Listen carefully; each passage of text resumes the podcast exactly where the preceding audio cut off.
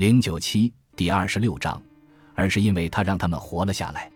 这些夜里，春雨总是被一些细微的声音惊醒，杞人忧天的害怕会发生什么。不管是在路边的小客栈，还是像现在这样在城市里的大客栈里，他不喜欢自己像只惊弓之鸟一样，更不喜欢这种提心吊胆的感觉。但时局如此混乱，非常可怕。他明白，不止他一个人这么想。他敏锐地意识到。现在他之所以还能活着感受恐惧，完全托付于那一封半夜三更送来的信，还有那两名对他忠诚的超乎意料的仆人，当然还有那两名看林，或许还得加上他自己的当机立断。不过现在回头想来，他并没有觉得自己有什么果断可言，他只是凭着直觉，一种让他有些不寒而栗的恐惧，冲动地做了这一切。世事难料。有些看似微不足道的小事，往往能导致天渊之别，活着或是死去。比如他若是稍有犹豫，或是那封信送丢了，要不就是等到第二天早晨才送到，那时候他想逃离相府已经不可能了，有可能早就死在新安城了。这种想法足以让人做上一整晚的噩梦。他们现在陈瑶，新安城以西的城市。刚刚才知道他们从西安城离开以后发生的事情，那两名看林仍然跟在他身边，就算是在战乱时候，各处驿站的马匹都被军队征用，他们仍然能打听到各路消息。这种时候，任何消息都是一笔宝贵的财富，尤其是当他们得知了叛军攻入新安城后，以故乡国文州府上发生了多么惨绝人寰的事情之后，哪怕他时不时在夜里被惊醒。甚至整夜整夜辗转反侧，那也不算什么，至少他还活着，没有沦落到那个地步。像府里所有人都死了，还遭受了残酷的折磨。他记得那些名字，记得某些人的脸，不可避免的，他想到，如果那时候他还待在相府里，作为文州最宠爱的小妾，将会面临怎样可怕的命运？那些令人作呕的事情。甚至比奇台帝国边境之外野蛮人的所作所为还要可怕。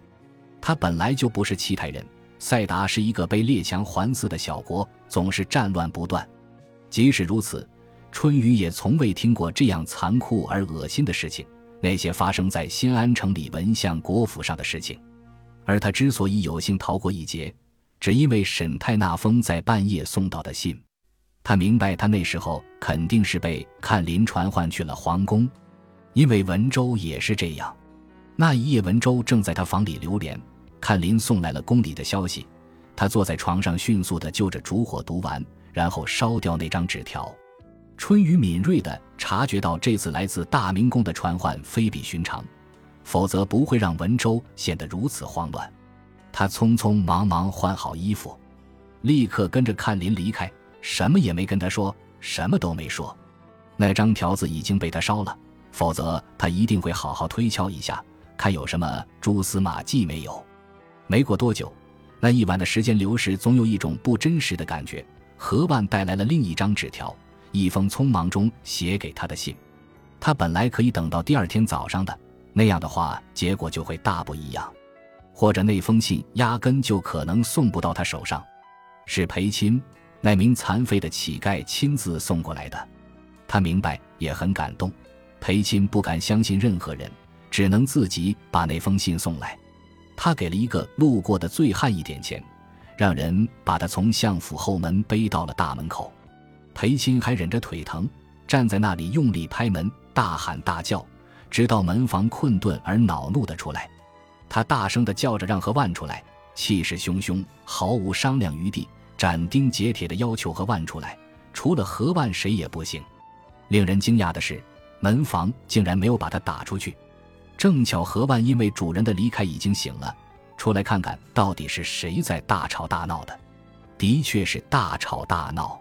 于是何万拿到了那封信，把他转交给了他。他没有等到第二天清晨，而是立刻就交给他了。或许他知道他没有睡，或许他也在害怕。他从未问过。即使他一直追随着他逃离新安城，一直到陈瑶，同行而来的还有裴钦，他也不明白为什么自己要带着这两个人，但似乎这是他必须做的事情。似乎是，必要的。当他读到沈泰的纸条时，那种焦灼的感觉压在他的心里。时局或有变，提防危险，千万要小心。他这样写道：“千万要小心。”他想起了文州离开时的表情。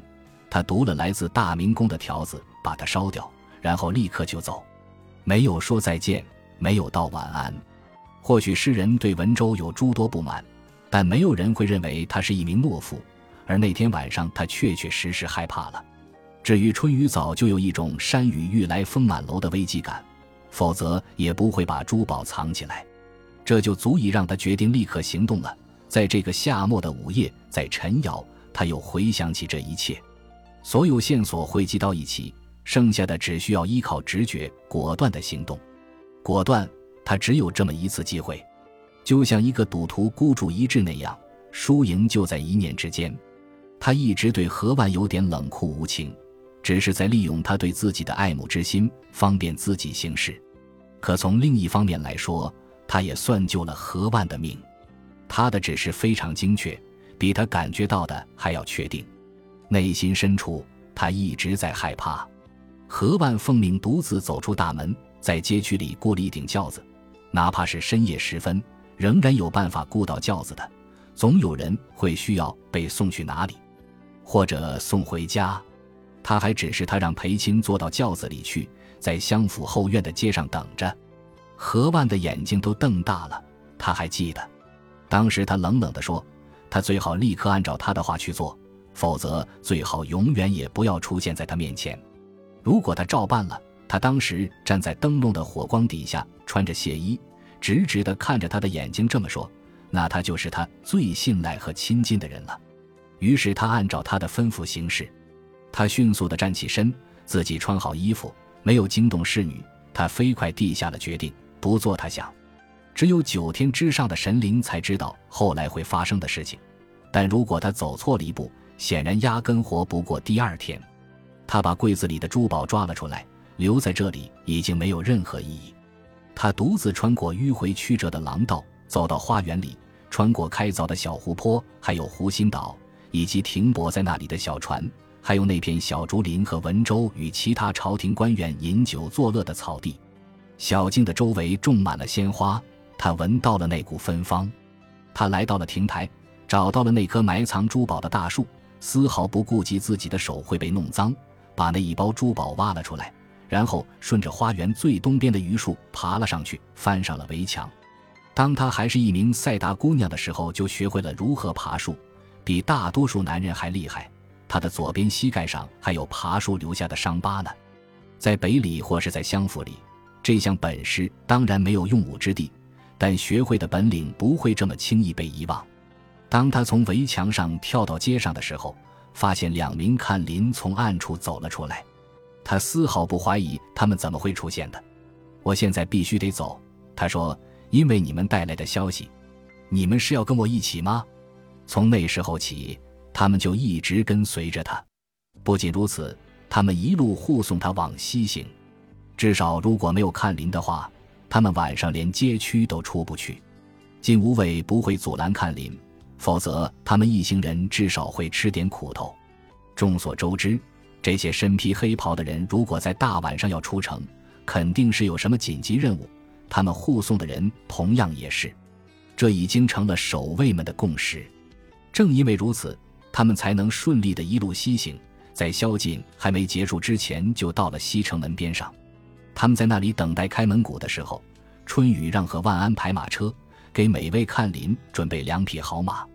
天刚亮，他们就出了新安城，迎面而来的是满载货物去西集市的小贩。他们买了干粮、酒、米糕、肉脯和水果。何万带了不少现银，他也没问他是从哪里弄来的。他的珠宝在路上没什么用，直到进入城镇，总不能用黄金、琥珀一类的首饰去换茶叶蛋或者米糕吧？他后来才知道，他们之所以能够顺利离开新安，完全是因为他们行动迅速，一大清早就出了城门。那时候藤官沦陷的消息还没传开，还有皇帝连夜出逃的消息也是。就在那天晚些时候，京城、马外都得知了这些消息。一时间恐慌在城里爆发，每扇城门都被堵得水泄不通，每条街上都是惊慌失措飞奔逃难的人。那时候，春雨一行人已经在官道上飞驰了。他决定不在官道沿途那些知名的驿站、客栈投宿，害怕被别人认出来。通常这里是朝廷命官出行和归来的落脚点，或许就会撞见以前去过醉月楼的恩客。他们找了一条小路去往西边，不间歇地赶了一整天的路，直到晚上才投宿在路边一家靠近丝绸坊的小客栈里。春雨从不知道。也不可能有人知道，如果他们沿着帝国大道前行，当天晚上投宿在驿站的客栈里，那么他自己的命运，还有其他人的命运，可能都会因此而巨变。一切似乎都是命中注定。这就是人们有时候会觉得自己在整个苍天之下极为渺小的原因。身如风中叶，随风而落，前途未卜。若是春雨他们没有走小路，本来这个决定就是一时冲动。而是投宿到了官道边上驿站里的客栈。若是他大晚上无法入睡，起来在花园里走走，那么他就能看到两名男子坐在桑树下的石凳上，畅谈着。两名看林也催促他们抓紧时间赶路，就沿着小路一直走。他们每一天都要换马，直到找不到马替换为止。某天晚上，两名看林中年长的那位，他名叫苏谈，由李地来询问他。想要知道他打算继续西行，还是去南方或者北方？这个问题问的真是挺好。这就意味着他必须决定他们该去了。那个晚上，他选择了陈瑶。他说：“陈瑶就是他们的目的地，那是个离新安城不太远的城镇，可以让他们变卖一些珠宝。而且陈瑶四通八达，早已对各方往来的客人见惯不惊。”哪怕是金发碧眼的西域女人，每个在陈瑶的人都有属于自己的故事，而且无需对别人提起。